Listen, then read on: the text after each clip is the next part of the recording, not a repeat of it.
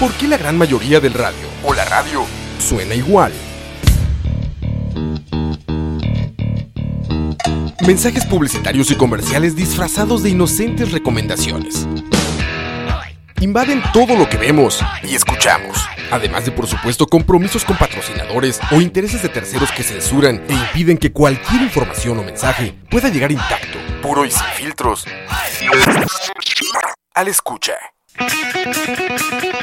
Muy pronto, una nueva alternativa a la radio. Solo escucha. Detrás del audio. Es un detrás de cámara, pero de audio. Un viaje a través de la música, efectos, ambientes sonoros, soundtracks, bandas sonoras, compositores, folies, información inútil pero interesante sobre la producción sonora en el cine y la televisión. Detrás del audio.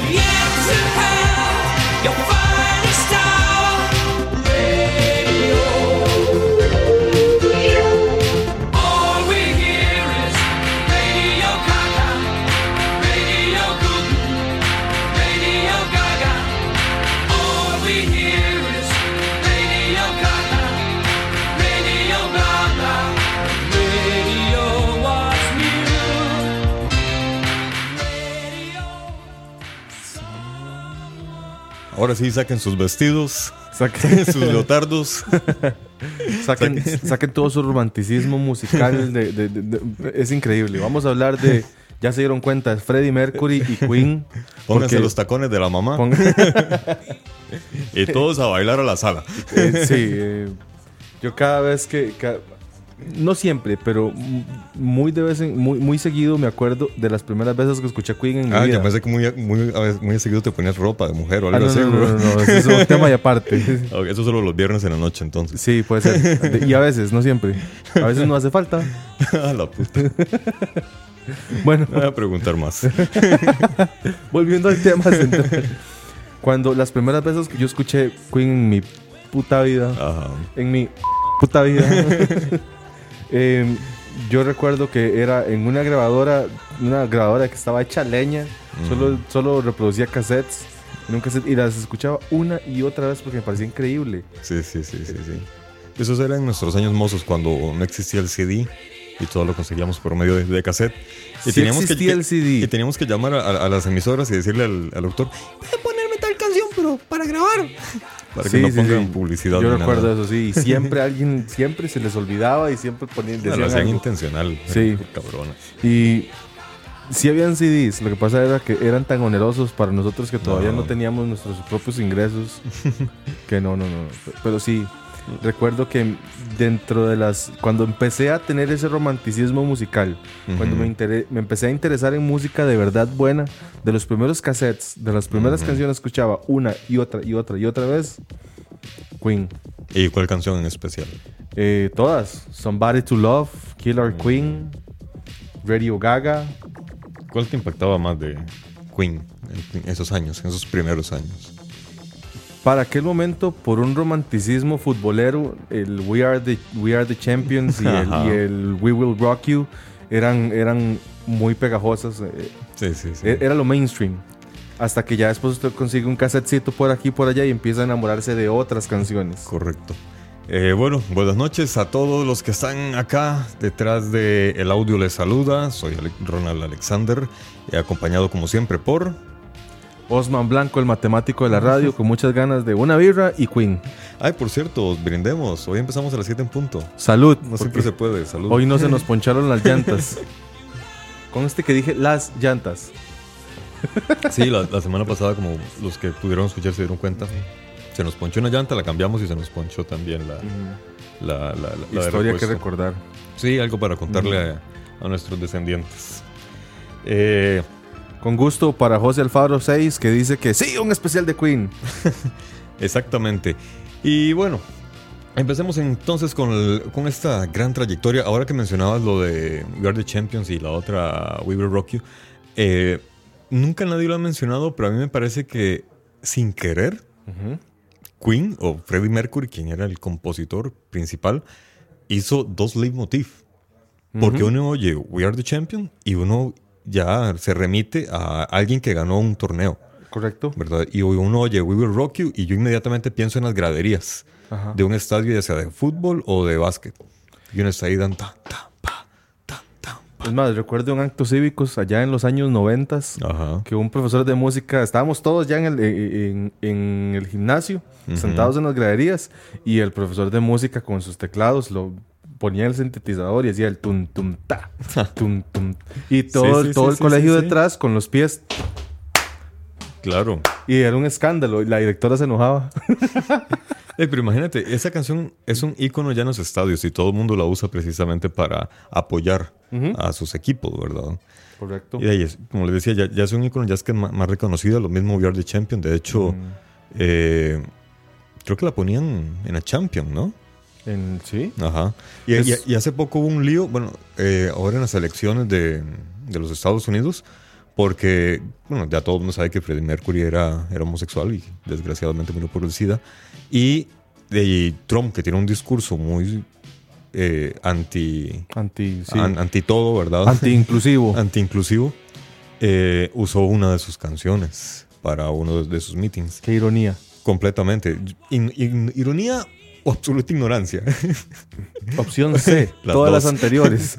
y más bien fue Brian May, el guitarrista, que cuando se dio cuenta se molestó y pegó el grito en el cielo. Y exigió que no lo volvieran a hacer. Brian May, que también es otro súper personaje de la música. Exactamente, que ahora más adelante hablaremos específicamente sobre él, ya que él tiene una historia particular. Particular y sorprendente. Antes, antes de la canción que está sonando ahorita, sonaba y empezamos con, con Radio Gaga de Queen. Eh, esa canción es. Tiene, mucho, mucho que decir, pero ahorita muy relevante, más a nuestro tiempo, eh, me parece relevante mencionar que cierta muchacha de New York, gringa, que tiene un nombre artístico, utilizó Radio Gaga ah. como base para nombrarse a sí misma. Para su seudónimo. Es correcto. Sí, no, para mí está bien, está en su derecho, pero no debió. No debió. Para muchos es, que es una discusión muy bonita porque mucha gente dice, eh, eh, Lady Gaga, bien que mal, tiene mucho talento. Sí, sí, sí. Que lo invierte de una manera que a nosotros no nos gusta es otra historia. Sí, exacto. Pero sí tiene talento.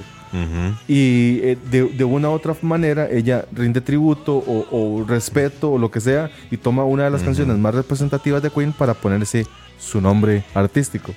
Correcto, lo que pasa es que al menos desde mi perspectiva, como artista que me considero también, eh, yo, no, yo no usaría jamás nada relativo a alguien a quien yo admire. ¿Por qué? Precisamente por eso, porque lo admiro, porque lo respeto y por una cuestión de humildad me parece incorrecto. Ve, por ejemplo, qué sé yo, si de repente yo comenzara a editar, yo, yo voy a usar mi nombre o algún seudónimo que me invente por ahí, pero no voy a usar ninguno de los nombres de, por ejemplo, la, la chica que editó Star Wars. Me parecería un, un, un insulto hacia ella, ¿verdad? Eh, Entiendo el punto, entiendo el punto. Y sin embargo, mucha gente la critica y la lava por eso. Sí. Pero Sí, volviendo sí, a sí. Queen, increíble canción Radio Gaga, que también es utilizada mucho en, en- para ju- cuando ellos hacían sus presentaciones, era muy utilizada para interactuar con el público. Claro, con, los el aplausos. se Radio permitía. Gaga, Sí, sí. Radio Gugu. De, de hecho, hay una historia inter- eh, no interesante, una historia bonita en el concierto de Live Aid, Live Aid. el ajá. del 85. Resulta ser de que la gente había pagado de la entrada para ir al concierto porque era en beneficio de, de la gente de África, pero eh, de ahí había una lista de, de- de bandas, pero nada más estaba la lista de, las bandas que iban a tocar, pero no venía, digamos, específicamente qué iban a tocar. Eh, cuenta Brian May en una entrevista que él no podía creer cuando se pusieron a tocar Radio Gaga, todo el estadio, más de 100 mil personas al unísono aplaudiendo al ritmo de la canción. Y eh, ese fue, esa fue la banda que cerró el show Sí, sí, en sí. ese concierto. De hecho, también paralelo a esto, eh, Mercury decía que tenía miedo de ir al Live Aid. ¿En serio? ¿Por qué? Porque él le daba miedo. Él siempre, siempre tenía su pr- propia opinión y su, su pensamiento muy crítico sobre las situaciones, ya sea sociales, políticas, económicas, de, de- de- de donde él se desenvolvía. Y él tenía miedo de estar, de estar en ese concierto y hacer un, un comentario político. Ah. Entonces tenía mucho miedo de, de, ca- de cagarla mientras hacía un show ben- por beneficencia. Ese era el Ah, miedo. Porque es que en esa época estaban con líos serios en Inglaterra con respecto a la, a- a- al grupo LTBI. De hecho, eh, hay una película que se la recomiendo, se llama Pride. Pride. Está basada en hechos reales. Es eh, también es contemporánea. Eh, sí. es verídica y además es cierta. Aquí haciendo un homenaje a Lelutier. bueno, eh, resulta ser que eh, para esa época también había una ley en la que ser homosexual era prohibido en Inglaterra y te ibas a la cárcel.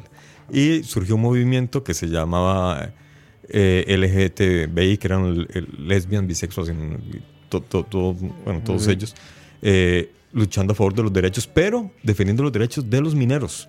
Así fue como surgió el movimiento LGTBI, defendiendo los derechos de otra gente que los rechazaba a ellos. Ve- Vean la película, es muy muy buena porque mm, para mí, digamos, yo no tengo nada contra el grupo LGTBI, ¿verdad? Pues, ¿Por qué? Ya estamos en Sí, 2018. pero ese, eh, es, ese movimiento que se dio en Inglaterra en esa época, para mí fue muy inteligente, mucho más que cualquier otro movimiento social, porque ellos, digamos, los mineros aborrecían a los gays y a las lesbianas y a todos ellos, los, los- odiaban. Los mineros son, oh, somos machos, oh, no queremos a esta gente. Pero estaban teniendo problemas legales y económicos. Nadie los apoyaba, nadie los defendía. Hasta que un gay dijo, ¿por qué nosotros no los apoyamos? Vamos. Nosotros, como somos gays y lesbianas y travestis y toda esta gente, Nadie nos quiere. y nadie nos quiere, primero vamos a llamar la atención de los medios, porque por nuestra apariencia. Y segundo, vamos a conseguir que un grupo muy grande, como son los mineros, que son la clase baja, nos apoye en nuestras luchas. Muy Al bien. inicio hubo problemas, hubo mineros que lo rechazaron, pero cuando vieron los mineros que estaban logrando objetivos a favor, ya voltearon la tortilla o cambiaron de opinión mejor y comenzaron a apoyar al, al movimiento LGTBI. Y entonces ahí el movimiento LGTBI comenzó a tomar más fuerza. sí, una, una, una frase Qué palabras muy adecuadas. me, preguntan que repitas el nombre de la película. Pride, Pride. orgullo. Pride, Orgullo. Realmente es muy, ¿De muy qué año es la película? Eh, la película es reciente, creo que es como de, de los 2000. 2000 y algo. Pero eh, narra de, de hechos de, los 80 de Inglaterra. Muy bien, muy bien. Eh, bueno, volvamos entonces a... Qué, qué interesante historia, porque. Sí. sí, y Mercury era, es considerado un irreverente también, porque Claro. él, él en sus entrevistas, en sus conciertos, que no eran de beneficencia, a él no le importaba tirar su opinión pura y cristalina tal cual era. No. Pero está bien, está Claro, bien. claro, se está dando su derecho. Transparencia. Eh, la- la segunda canción que escuchamos ahora, la de eh, I Want to Break Free, Ajá. esa canción resulta ser de que, como ellos salen vestidos de mujer, Ajá. en Estados Unidos la prohibieron. Y dijeron, no, esa, esa banda, es más, ahí fue cuando eh, Queen comenzó a tener una decadencia en sus ventas en Estados Unidos. Todo el mundo sabe que Estados Unidos es un país extrañamente moralista, digamos. Son raros, tienen una doble moral. Conservadores es la palabra formal. O conservadores, sí. Pero yo les digo doble moral. Sí, exactamente. Porque les has permitido tomar armas, son una cultura bastante abierta sexualmente pero si alguien abiertamente expresa su, sexualidad. hay una bronca. Hay que reprimirlo. Exactamente. Y más en aquella época. Y resulta ser de que de ahí llega Queen y se visten de mujer.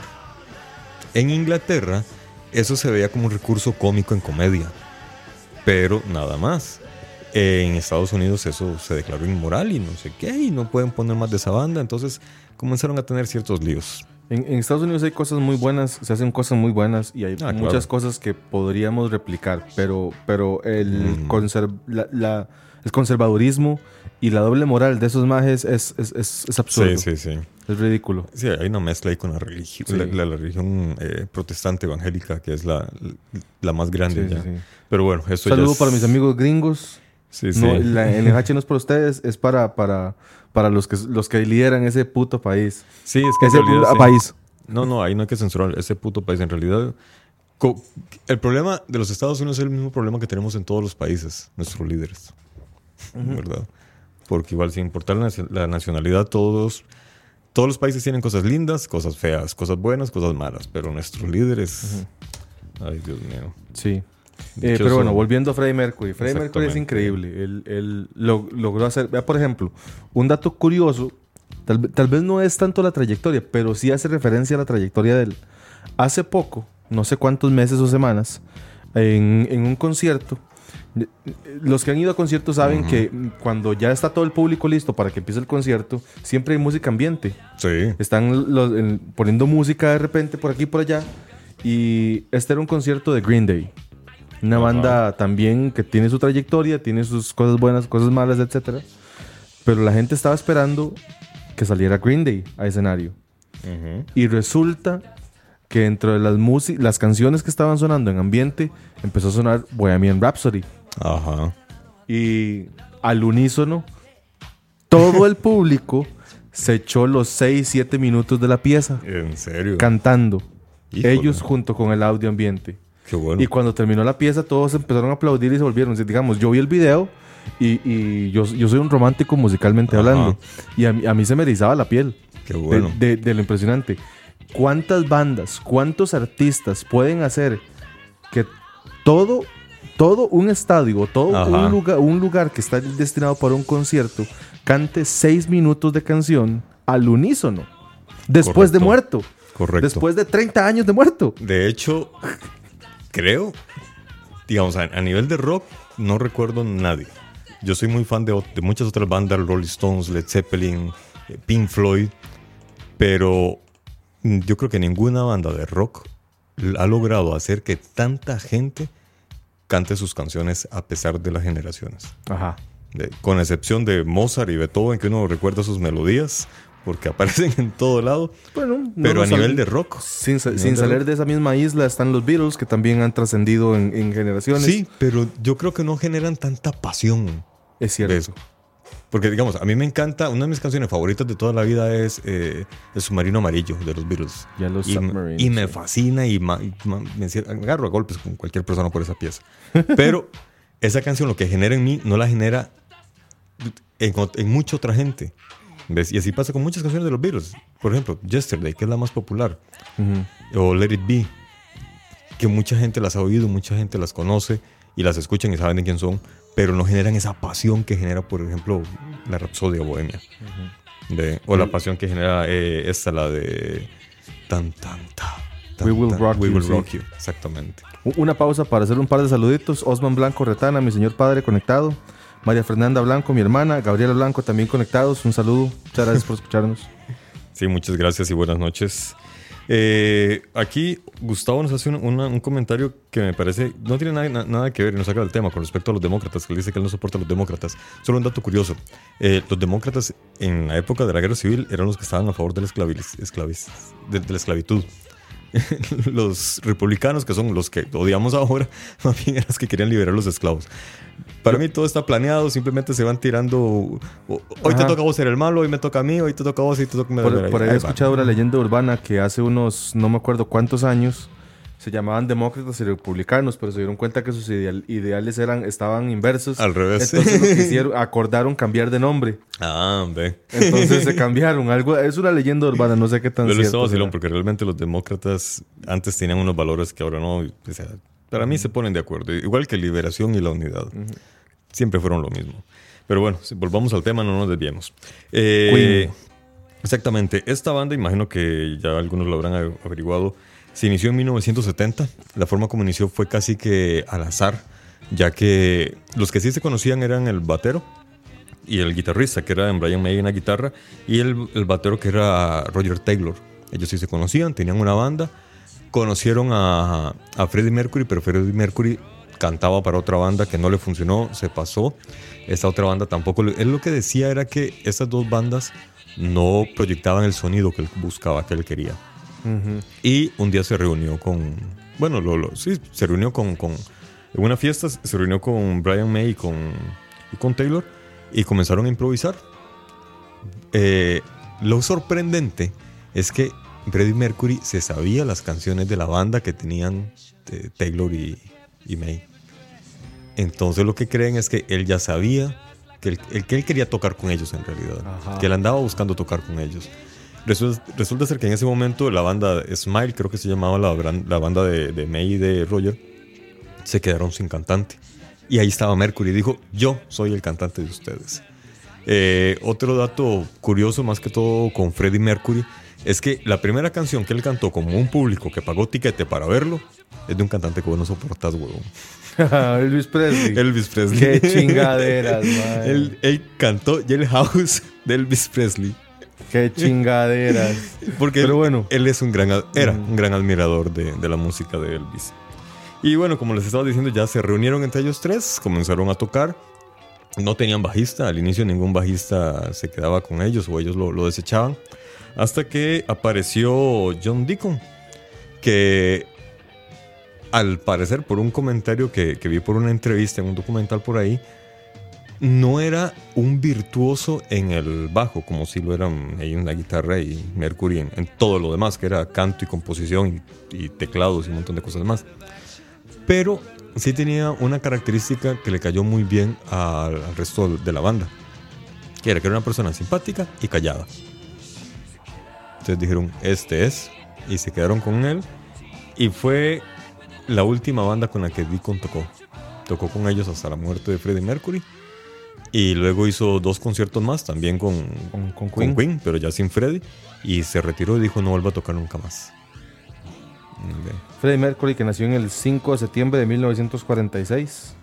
De bajo el nombre de Farrokh Bulsara. Es el nombre oficial, nombre de cédula o nombre de identidad. Uh -huh. Pero Freddie Mercury es su entidad artística. Y no nació en Inglaterra. No nació en Inglaterra. Él es de origen hindú. Persa. Persa, ah, imagínate. Ah, de hecho, sí, él es zoroastriano, o era zoroastriano. sí. Perdón, no, bueno, para los que no, no, no, sepan, les recomiendo buscar en Wikipedia. Es, una, es la religión, al parecer la religión más antigua que hay.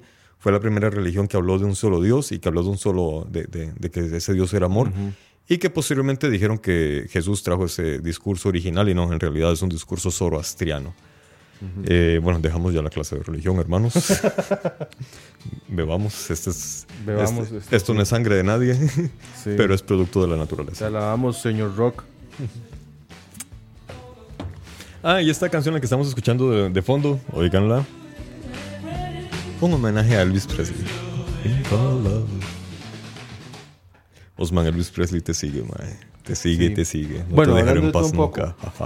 en un par, de, en un par de, de, episodios hemos dicho, bueno, hoy vamos a hablar de su majestad XX. Hoy vamos a hablar de su majestad XX. Y es la primera vez que yo puedo decir, hoy vamos a hablar de su majestad Queen y tiene sentido. Porque el nombre de la banda es Queen, la reina, su majestad. Exactamente. Y Freddie Mercury también es la reina, su majestad. y de hecho el nombre de Queen fue el quien lo propuso, él los convenció a los demás. Eh, había, de hecho, Queen por lo que estuve viendo, tiene una, una triple connotación que tiene que, en primer lugar, con la reina, que en sí, Queen es reina, literal, así Tributo como a tal. la, a, la, a la monarquía británica.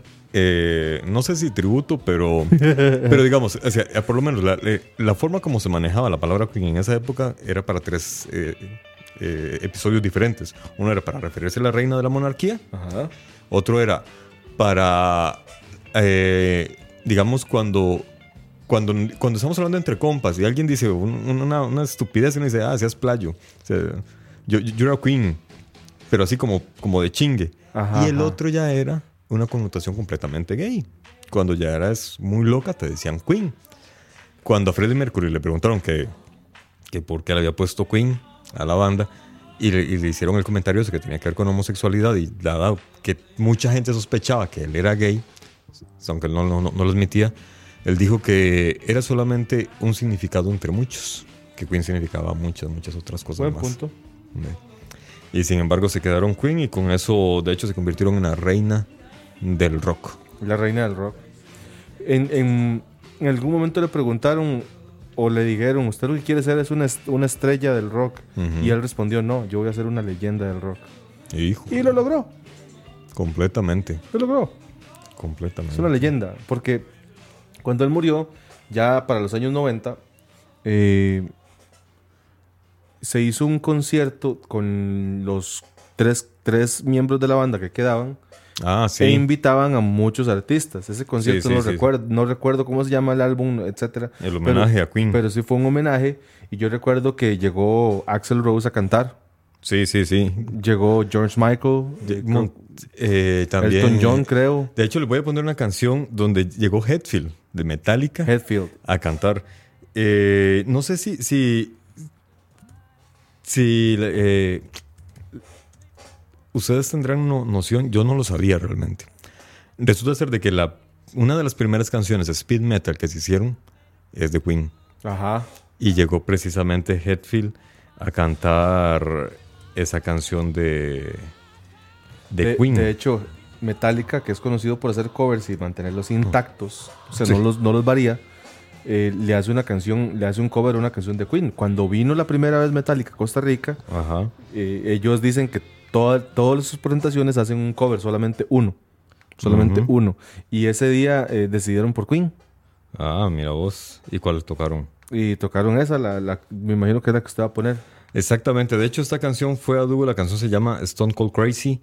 Y fue, eh, bueno, como estábamos mencionando, estaba Brian May, estaba el Deacon, el, el del bajo, y Roger en la batería. Pero los que interpretaban eran cantantes invitados. Para esta canción trajeron a Tommy Yomi de Black Sabbath Ajá. y a James Hetfield de Metallica. Y ellos interpretaron Stone, Crazy, Stone Cold Crazy. Oigámoslo un ratillo.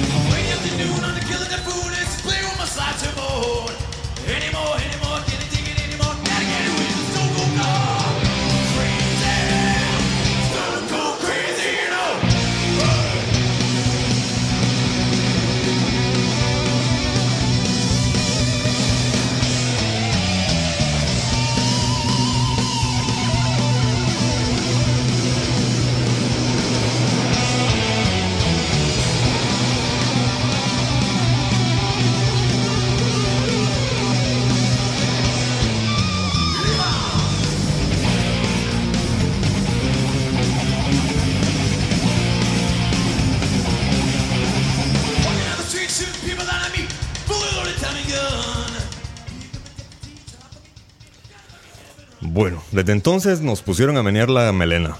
¿Sí? Los que Bueno. tienen melena. Ya, ya desde, desde, desde los 80s, 70s, con Bohemian Rhapsody, no, veníamos la- la- el, el greñero. Sí, pero esta canción ya, ya, ya, ya va más al, al- al Sí. lado más pesado del rock, Es ¿verdad? su- suena más trash. Sí, exactamente. Que igual no fueron los primeros, ya existía Black Sabbath, ya. Bueno, existía un montón de, de- de- de- de bandas más. Sin embargo, era extraño que una banda como Queen, quien no se caracterizaba por ese, ese tipo de rock, hiciera una, una canción en este género y le salió muy bien. Realmente muy, muy bien. Y ahora, antes de pasar al tema de la guitarra, que eso sí me gustaría que, que nos lo contaras, les voy a pasar un dato más y es que yo no sabía que Queen había hecho en realidad 18 discos. Sí. Fue una carrera meteórica. O sea, era casi que un disco por año. Eh, y eso solamente contando los discos con, de Queen, ¿verdad? Porque por aparte, Freddie Mercury sacó dos discos más independiente. Uno de ellos, Barcelona, que se llama así, que lo cantó con la- una tenor española, a quien él admiraba Soprano. muchísimo. Con, ah, Tenores con- para hombre. Sí, tenores para hombres, tienes toda la razón. Con una soprano española, a quien él admiraba muchísimo. Y de hecho era una admiración mutua. Ella lo admiraba a él, él a ella. Eh, Fueron a un concierto. Freddie Mercury dijo, yo la quiero conocer y quiero cantar con ella. Cuando a ella le contaron, ella no lo podía creer porque se sentía honrada. Decidieron hacer un disco eh, conjuntamente, se llama Barcelona. Y esa canción, la principal canción del disco que se llama Barcelona, se usó también de fondo para Las Olimpiadas. las Olimpiadas de Barcelona. Increíble. Sí, imagínate. Tanto trascendió el, el tiempo que ya muerto se usó una canción de él para una Olimpiada. ¿Viste? Y con respecto a la guitarra, que es un hecho muy particular. Sí. Pero antes de hablar de la guitarra, yo quiero hablar de otra cosa. Contame, En- contame en tus penas. Todos los episodios que hemos tenido, hemos mencionado a una persona en particular. Creo que Y único- aquí, y aquí también está Sí. involucrado. Creo que el, el único episodio donde no lo mencionamos y me siento culpable, me siento incómodo, quisiera volver en el tiempo y volver a... me- solo para decir, hoy lo vamos a mencionar y ya está. Pero no sé si se acuerdan que David Bowie también trabajó con Freddie Mercury. Exactamente. Y David Bowie siempre lo mencionamos en nuestros programas. David Bowie increíble. Solo cuando hablamos de rock latino, tal vez ahí no esté. y Tal aún vez. así sigue siendo influencia de muchos. Y aún así siguen siendo influencers. Sí, por ejemplo, Cerati, Cerati, sí. él también siempre dijo que admiró a, a Bowie. Bunbury también, hasta los gestos, hasta los mates, algunos mates de Bunbury él reconoce que son de, de Pero a mí Bowie. Bunbury me recuerda más a... a- a- A Rafael, no, no a Rafael, no. Am, maldita, maldita sea. al- maldita al- vecindad. No. The Doors. Ah, Eh, Jim Morrison. Jim Morrison. Sí, físicamente, pero los poses de él, los mates físicos, Son muy rafaelescos. son muy rafaelescos y muy David Waniscos. Ajá. Sí, sí, sí. Y eh, bueno, eso no tiene nada que ver con, con Freddie Mercury, pero eso es también una, una anécdota bumburiana. Cuando, des- eh, eh, cuando le propusieron a él que cantara, era porque él, por chingue, estaba cantando una canción de David Bowie. Wow. Imagínate. ¿A Entonces- quién? A, a- No, es- estaban ahí, iban a ensayar y ya se puso a cantar la misma canción de David Bowie. Y entonces el guitarrista eh, lo oyó, porque estaban sin cantante en ese momento. Eh, Héroes del Silencio, y dijo: Oye, oye, coño, oye, oye, Enrique, ¿por qué no cantamos? ¿Por qué no cantas tú? Y entonces ahí se puso a cantar para hacer alusión a, a Luismi. Oye, Quique, ¿por qué no cantas tú? Tú sirves para eso, hombre. Y así Bumburi terminó cantando con él. Gracias a David Bowie. Es a David Bowie, muy bien. Qué bueno, Bueno. David Bowie. Volvamos otra vez con, con Queen, que se nos va el hilo. Sí, Brian May. Brian May. Ajá. Brian May, británico, nacido en, en Middlesex. En, en- sí, dónde? es como se, es como se llama la, la- Middlesex. Ok. ¿Cómo se llama la ciudad? No puedo decir otra cosa. O sea, me- como- algo así como medio polvo. Hampton, Middlesex. Sí, exacto, sí, medio polvo. Coitus interruptus. Nació el 19 de julio de 1947. Quiere ¿Dónde decir que actualmente tiene 71 años Ah, sí. y tiene más energía que muchos de nosotros juntos. En serio. Sí, es uno de los, de los eh, fundadores de la banda Queen. Pero la particularidad es que la guitarra que utiliza Brian May, porque Brian May es el, el guitarrista principal, no guitarra rítmica, eh, fue construida por él mismo. Correcto. Esa guitarra, de hecho, por ser una, por ser una guitarra construida por él, tiene un nombre. Tiene tres nombres, de hecho. El nombre más famoso es el Red Special, Ajá. la especial roja. O ahí tiene otros nombres, el Fireplace, el Fireplace, perdón, y el Old, Old Lady. The Old Lady, The Old Lady. una referencia porque cuando ya la banda tenía mucha trayectoria, mucho tiempo de estar juntos, ellos decían, bueno, ¿por qué no toco con la, con, con- con la vieja dama? Sí, sí, sí, sí. con sí. la, vi- la vieja de siempre, la vieja confiable. Ajá. Sí, con The Old Lady. Polvo seguro, dijo. El polvo seguro, polvo fijo. Polvo fijo. Y Fireplace es, es un Fireplace en, en, en inglés significa eh, fo- no fogata, sino la, la chimenea, La base de la chimenea. Ujú. Entonces, el detalle es que parte de la madera que se utilizó para construir esa guitarra fue tomada de los estantes que estaban por encima de una de, una de las chimeneas. Exactamente. Un trozo de madera que tenía cerca de 100 años, más de 100 años de, de- de- de estar ahí puesto. Lo iban a botar. Híjole. Cuando él tomó la, la idea de, de construir su propia guitarra, utilizó ese trozo. Él acepta que ya tenía agujeros de gusano, o sea, ya estaba carcomido Claro. el trozo de madera. Los rellenó con palitos de fósforos. ¿En serio? Ah, con razón el far... Bueno, doble alusión. Sí, Viene de la chimenea y también por los palitos de fósforos. Una guitarra ¿Viste? increíble. Sí, de, de hecho, todo, todo es completamente artesanal porque también tenía partes de motocicleta. Eso no lo sabía. Sí, para... Hay, hay partes de la guitarra que tuvieron que ponerle partes de motocicleta para, para que pudiera... Lo que sí sé es que también utilizaron una mesa que también venía bien vieja. Hombre. Y fue una parte de una mesa y con 4 centímetros de espesor aproximadamente era Ujú. el trozo de, de madera. Eh, también lo, lo- Seguro para el mango, eh, no, más bien para, para el, para el cuerpo. Ah, Y es de roble. ujú. Lo combinaron con otras cosas. Por ahí decía que el cuerpo estaba compuesto de cierta cantidad de maderas que hacía que la guitarra fuera semiacústica. Mm. Eso me pareció muy interesante. Claro, porque hay dos hechos curiosos precisamente con el sonido de la guitarra. Uno es que fue hecha precisamente de forma muy artesanal. De hecho, ese- esa guitarra sí es absolutamente única, no hay más. Técnicamente sí y no. La, la original, original es única, sí, Sí, sí, sí. Pero conforme pasó el tiempo sí Hubo hubo, réplicas. réplicas. Sí, pero no, no con esa madera. autorizadas y no autorizadas. Pero no con esa madera, no con esa... no- no, o sea, el sonido de esa guitarra iba a ser particular. Ya, las copias que vinieron después sonaban parecidas entre ellas. Pero jamás van a sonar igual que la original, porque era una madera que ya no existe. Ya se acabó y rellenada con, con, con fósforos. Sí, lo que no existe es ese ejemplar particular que tenía, la trayectoria que Sí, sí. tenía, la, la- la experiencia, entre comillas, de la madera. Para- la materia prima, lo que creo Exacto, yo, sí. estructuralmente, la materia prima Exacto. es única. Las demás sí comparten materia prima. Si es que hay un montón de robles, van, los cortan y, y echan el molde, lo cortan. Eso ya es más industrial, pero esa como tal, esa es ella. Hay muchas guitarras eléctricas que llegan hasta el traste 21, 22. Ajá. Brian May construyó esta guitarra con 24 trastes. Ah. Es, o sea, no hay un estándar por la, la cantidad de trastes. Estamos acostumbrados a ver guitarras acústicas hasta 19, 18, 19 trastes, eléctricas un poquito más, pero esta Ajá. llegó a 24. Hombre, vos. Y otro dato curioso de él es que, bueno, tomemos en cuenta que ellos al inicio no les iba muy bien, entonces no, no tenían muchos recursos. Y Brian May tocaba con una moneda. Esa era su púa, Mm, una moneda. wow. Eso dicen que por eso seguramente es- es- la guitarra también tenía ese otro sonido metálico que era por, Sí. por la, por la Nos dice Kevin. Martínez que Brian May es un genio no solo en la música, también en la astrofísica. Uno Eh, de los temas que iba a es decir. otro detalle. Porque el señor, Sí. el señor, no, no es ningún pendejo, ¿verdad? No, Es- no, es- no, no, no. Es el. Solo le falta el título de Seer en, en, en Sí. donde vive. Porque él Sí, es cierto. músico, es cantante, es compositor, es productor, es astrofísico. Es más, no, doctor en astrofísica, Astrofísica, no doctor. sé qué diantres. O sea, es algo muy, muy específico. De la Imperial College London, una de las de las universidades.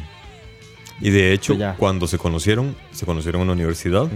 Él estudiaba astrofísica. eh, Taylor, el, de la batería, estaba estudiando biología. Y Freddie Mercury estudiaba arte y diseño. mm. cuando se conocieron en su momento y a medio camino al ver que les iba muy bien. De hecho, el que sí tenía la idea de vivir de la música era Él era el que le metía carbón a los demás. Los demás, de como tenían su profesión, entonces no estaban tan, tan ilusionados. Pero Freddie Mercury sí estaba seguro que él quería ser músico y quería ser un músico con ellos. Quería ser una leyenda con ellos. Brian May fue incluido en el Salón de la Fama en el año 2001. Salón de la Fama del Rock. Mira. Un grupo selecto, porque hablemos del, salón, del Salón de la Fama.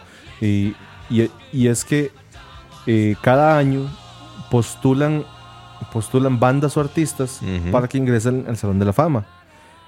Si usted fue elegido para ingresar al Salón de la Fama en el primer año de, postulación, mucha suerte. Si no, podrá intentarlo durante más años. Pero no cualquier bombeta es ingresado al Salón de la Fama.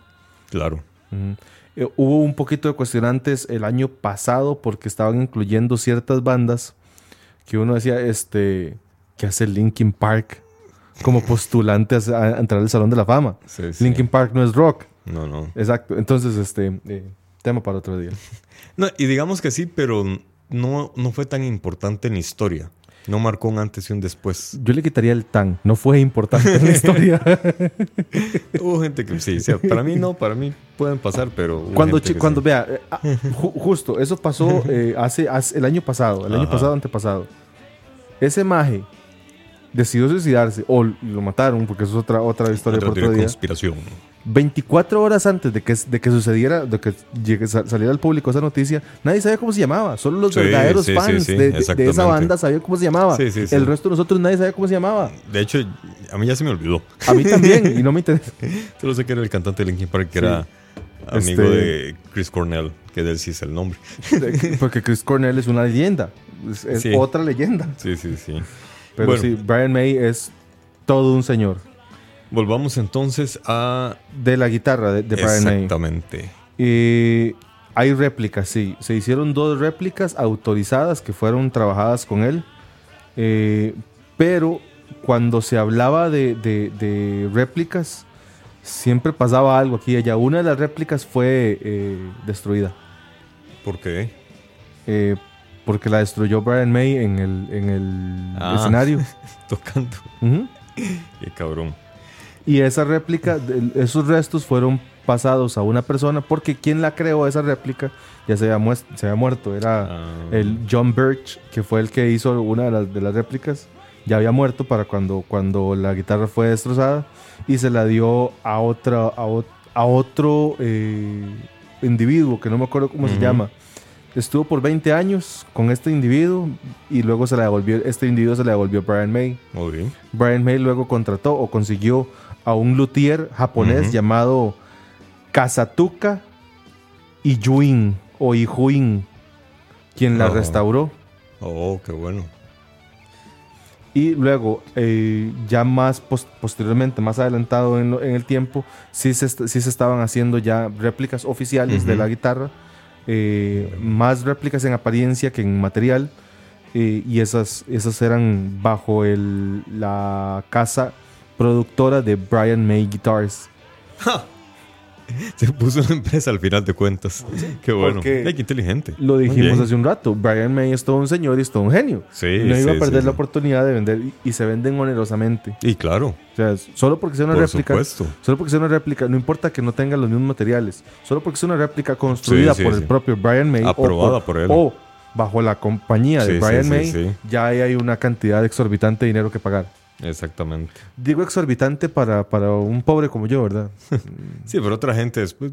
Menudo. ¿Cuánto, vale? ¿20 mil, 30 mil dólares? Ah, sí, ¿no? Sí, no es. ¿Efectivo o qué? ¿Cheque? ¿Cómo, lo crees? Sí, sí, Cambio nombre para nosotros, ¿no? Y, vean, un, un, un hecho curioso de Queen es que es de las. Fue la segunda banda de rock en hacer un soundtrack. Que fue el de. para la película de Flash Gordon. Mm que de hecho es una película de culto.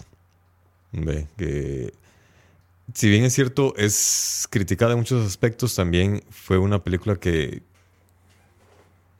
que genera un movimiento social eh, de la gente fiebre, ¿verdad? Ese tipo de películas.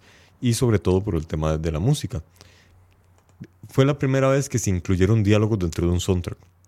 Y eso fue idea de Queen. Mm. Casi siempre que, se hace música, no, no, sí, va la música nada más, pero no se ponen los diálogos. En la canción de Flash Gordon sí, se oye a la chica donde, donde dice, bueno, no me acuerdo qué dice, pero se oye la voz de ella.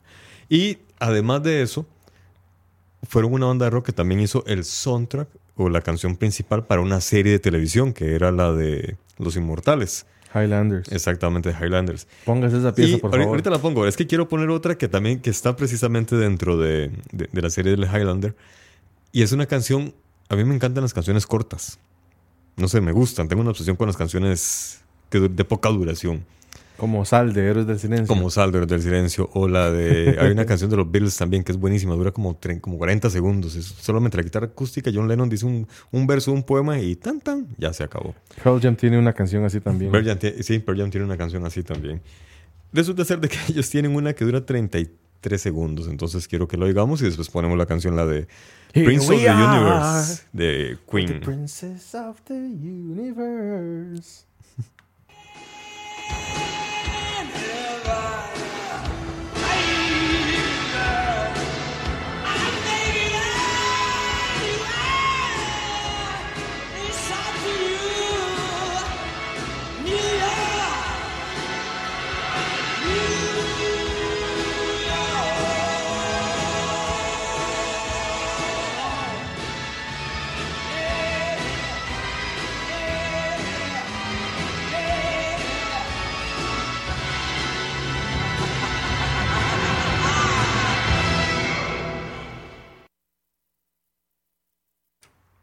Espectacular, ¿no? Increíble. Es corta, pero es concisa y te remite muchas cosas, muchas emociones. Estoy, seguro que quienes vieron esa serie deben estar teniendo flashbacks así. Wow. Y espérate que oigan esta.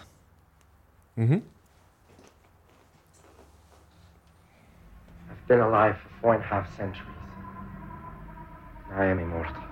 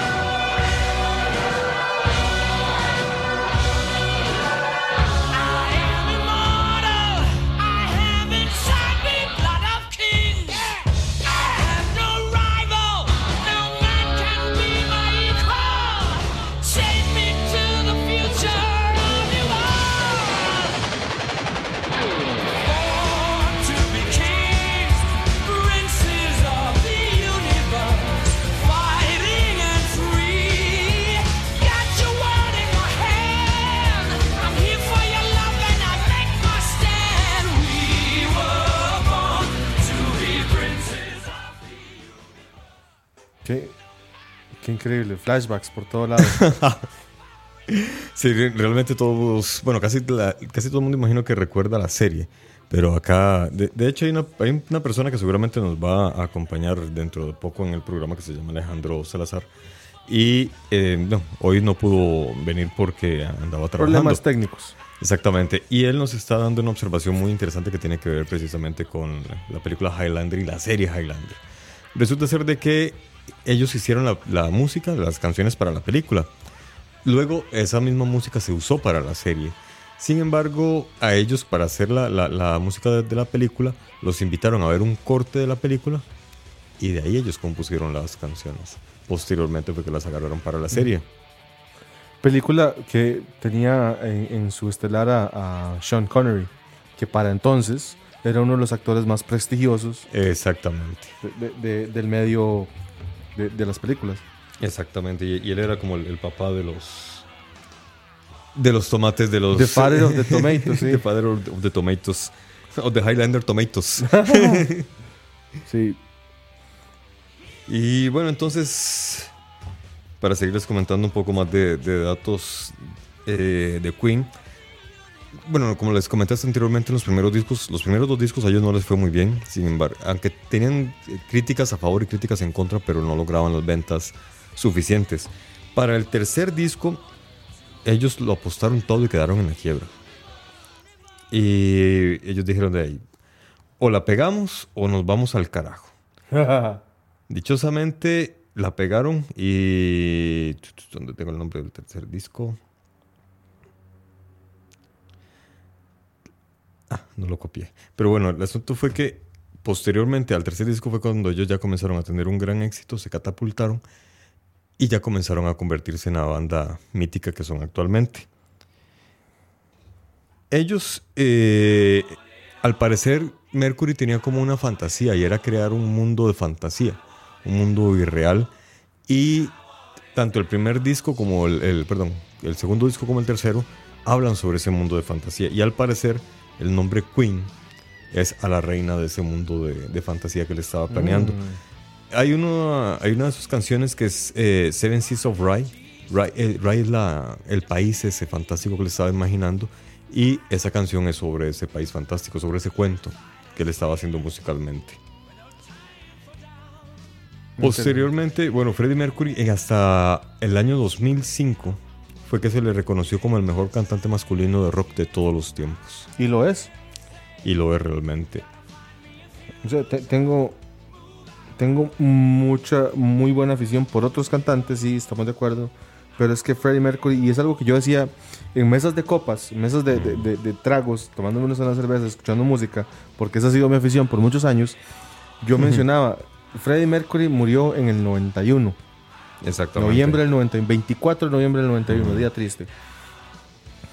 El punto es, si Freddie Mercury, con toda la música que nos dio, con toda la variedad, con todo su magno eh, eh, repertorio espectáculo, no se hubiese muerto, 20 años después, perdón, casi 30 años después, la cantidad de música que nos hubiera dado. Sí, imagínate la variedad de música que nos hubiera hecho. Exactamente. Ya encontré el nombre del tercer disco, es Sheer Heart Attack. Es como ataque directo al corazón. Eh, otro dato curioso es que para la portada del segundo disco es que ellos usaron esta fotografía que están los rostros de ellos en forma de, rombo. Que posteriormente lo usaron en el video de Rapsodia Bohemia, que es del cuarto disco. Ahí como que Mercury ya tenía más o menos planeado hacia dónde él iba porque desde un inicio él siempre tuvo claro que él quería hacer eh, o cantar ópera, interpretar ópera, quería hacer ópera con Queen. Y ya iba pensando más o menos cómo, iba, cómo iba, a montar ese rollo. Para la canción de la Rapsodia Bohemia, en la parte de los coros, hay 180 pistas de voces. ¡Wow! Eso no lo sabía. Sí. Ellos se grabaron eh, y se pusieron múltiples pistas para lograr ese efecto de una multitud cantando. Wow. Y este no al inicio como que los músicos no le tenían mucha fe. Solamente Mercury y era el que la tenía clara en la, y más o menos clara la, la, canción. Cuando él se las propuso, ellos no estuvieron muy de acuerdo, no entendían más o menos por dónde iba el rollo y le decían, en lugar de decirle Rapsodia Bohemia, le decían The Freddy's Thing. La cosa de Freddy. porque no la entendían. La cosa de Freddy. Sí. ok. Imagino que ellos no, no, no, lo ven tan morbosamente como aquí en América Latina el usar la cosa, ¿verdad? Pero le decían así la cosa de Freddy. O, digamos el, mamarracho de Freddy, e, e, ese chunche de Freddy. El boceto. No, es que ni siquiera boceto, era, era el chunche, era el chunche de Freddy. En Tico es el chunche de Freddy. El chunche de Freddy. El volado de Freddy. El asunto fue que cuando la comenzaron a grabar, lo grababan por partes. Entonces no sabían, no tenían idea cómo iba a quedar al final. Cuando a Brian May le tocó llegar a interpretar el solo, lo hizo en una sola toma. Wow. Se lo llegó, digo, ¿cómo es la vaina? ok, ahí está, está bien, ya, vámonos. Y se acabó. No, what? Y sí, exactamente. y bueno, y eso, imagínate lo que, lo que son las grandes diferencias. tener todo el tiempo del mundo para alquilar un super estudio, para hacer todos los arreglos musicales de la Rapsodia Bohemia, versus las penurias que ellos pasaron cuando empezaron, resulta ser de que cuando empezaron, Freddy y eh, Taylor, el baterista, vendían ropa en la calle. Conseguían ropa diseñada no sé por quién y la vendían. Hubo un día que no vendieron nada y Freddy no tenía cómo volver a la casa. Y a escondidas le agarró el abrigo a Taylor y lo vendió. Porque a alguien le había gustado el abrigo de Taylor. Y con, e, con esa plata se pagó el pasaje para ir vuelto a su casa. Wow. Para grabar, ellos tenían que esperar a que hubiera entre, entre músicos que tocaban. tiempo libre. Hay lapsos, un tiempo libre. Entonces los llamaban y decían, oiga, ya terminó. Y de hecho, la, anécdota es con David Bowie.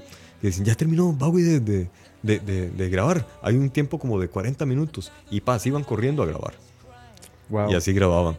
Dice que a veces tenían problemas porque entraba la gente de limpieza. Y ellos tienen que limpiar. Obviamente no les pueden decir, vea, se pueden retirar que vamos a ensayar. No, no podía.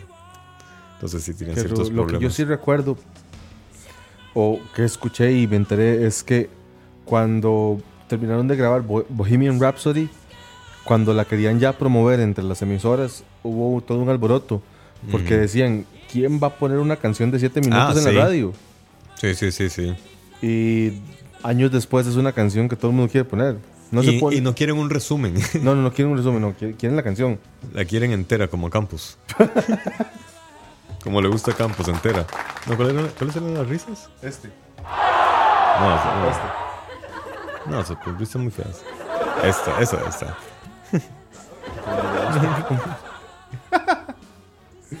Entonces, como pueden ver, desgraciada, bueno, desgraciadamente sus inicios no le fue bien, pero nunca perdieron el ánimo, por lo menos Freddy, ¿no? Hasta que lo lograron ya a partir del tercer disco. Ya se dispararon y comenzaron a volar. Por ejemplo, con el disco, el cuarto disco, que se llama At Night at the Opera. Con ese consiguieron, ¿cuánto fue? Eh, no, fue el siguiente, el News of the World. Fue dos veces platino. Wow. Se vendió como agua. Y de ahí en adelante ya se dispararon. Eh, como estábamos mencionando ahora, siempre estaba metido el nombre de David Bowie. Que fue, una, fue la primera colaboración con que, que ellos hicieron. Y esa canción la compusieron en dos manazos. En realidad surgió no, tiene una letra muy complicada, pero, pero es elegante. Es muy elegante. Y, de, y por lo que dicen, fue, fue más que todo entre Bowie y el batero quienes la compusieron. Porque de ahí estaban ahí, ya estaban reunidos, sabían que querían hacer una canción juntos. Y Bowie comenzó como a, chasquear los dedos y aplaudir. El batero se le guindó.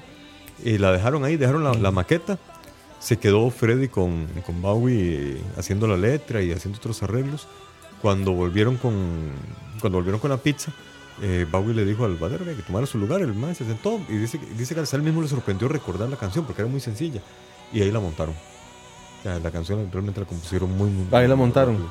La canción. Y después hicieron la canción. Posiblemente. Porque hay otra, hay, otra anécdota, pero tiene que ver con Michael Jackson. Que también hubo una colaboración con Michael Jackson, pero mm. que no tuvo un final feliz. Por un lado, bueno, hubo quejas de ambos. Primero, ¿Cómo, cómo explicarlo? Michael Jackson. Es una reina. Es que estaba loco. Dice Freddie Mercury que él llamó a la gente y le dijo: Sáqueme de aquí. Ya no soporto. No puedo creer que yo esté cantando con una llama aquí a la par. Ya no quiero volver. Michael Jackson tenía de mascota una llama y la llevaba al estudio. A la llama. Wow. no sé qué decir con respecto a eso. Yo tampoco. Sí, es que, es Extravagancia, locura, demencia, estupidez. pero, pero, es que Mercury también era extravagante, también estaba loco. Pero no metía un animal al estudio. Por otro lado, Michael Jackson, de lo que se quejaba era que él decía que él no podía colaborar con una persona que se drogara tanto. Así que ¿Y hasta dónde más bien esa cantidad de drogas fueron lo que proporcionaron esa cantidad de música increíble que... ¿Quién sabe? El, asunto es que hubo quejas de parte de ambos. Ajá, sí. Eh, al final, ninguna de las canciones eh, tuvo... tuvo bien sé, en popa. No sé si ya de fondo sonó Bohemian Rhapsody. Mm. No, es más, de hecho ya son las 8, ya suele ir terminando y podemos terminar con esa canción entera como le gusta a Campos. ¿Te, gustó el aparatito? Ah? Eh, sí, el que, el que hace las risas, sí. y bueno, sí, mira, no me había fijado que ya eran las 8 de la noche y desgraciadamente ya es hora de ir partiendo, ir diciendo adiós y los dejamos precisamente con la canción icónica de ellos que, bueno, eso es un detalle interesantísimo. Rapsodia Bohemia como canción de rock ha sido catalogada la mejor canción de rock escrita en toda la historia. Mm, no me parece nada sorprendente. Este... Tiene cuatro géneros musicales mezcladas. Tiene siete secciones, siete movimientos. Siete, imagínate. y ahí hay todo un estudio que dice donde, donde, la primera sección es donde él hace un pacto con el diablo, luego él sucumbe a... Eh, no, no, es un análisis serio, es un análisis serio. No que... O sea, déjenme y explico de nuevo. Es una historia. Es una historia. El protagonista de esta historia, en la primera sección, hace un pacto con el diablo. No ah. Freddie Mercury. Sí, Sino el protagonista ah, de la historia. del mundo de fantasía que él estaba creando. Ah, ahora En la segunda parte, él cumple su parte del trato, que es Mama just killed the man. O sea, maté a un hombre. Él cumplió su parte del trato. Y, en el y así sucesivamente. Es, un tema que podremos comentar otro día. Sí, sí, sí. Pero sí es, es todo, hasta el séptimo movimiento donde, donde eh, el personaje sale victorioso. En lugar de que se lo lleven para el mm. infierno, sale victorioso y, burló, y burló, ah, al diablo. Es, no, y volvió al, al, ciervo, a la vida. Ah, exacto, sí. Es, toda una historia y... posiblemente tiene que ver con ese mundo de fantasía que se está Pero sí, para, para eliminar y evitar cualquier confusión, yo jamás voy a poner aquí decir que la música es satánica porque sonada al revés, este, no sé qué, no sé qué. yo no voy a hacer esas estupideces. Perdón, quería, quería aclararlo. Aquí nosotros no, no, no, creemos ni en el Dios ni en el diablo. O existen los dos o no existe ninguno. Y, o los dos son buenos o los dos son malos. O los dos tienen ambas. Pero eh. así, esa cuestión de que ah, voy a vender mi alma al diablo, ¿verdad? Para mí eso es paja, sinceramente. Pero esa es mi opinión personal. Para mí es imposible venderle El matemático de la radio se despide con, con, con un agradecimiento por escucharnos y por tener, darnos la oportunidad de hablar de uno de nuestros, de nuestros ídolos más grandes. No solo Freddie Mercury, sino Queen como banda. Increíble. Es, es todo lo que nos dieron, e imagínense todo lo que nos pudieron haber dado si no se hubiesen separado por la muerte de Mercury. ¿Crees que te den? bueno.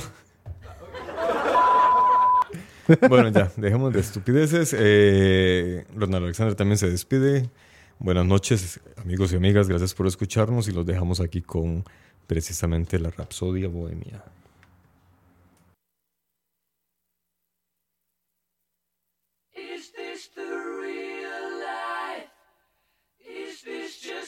Fantasy. Caught in a landslide, no escape from reality. Open your eyes, look up to the skies and see. I'm just a poor boy, I need no sympathy, cause I'm easy come, easy go little high, little low. The wind blows doesn't really matter to me. To me.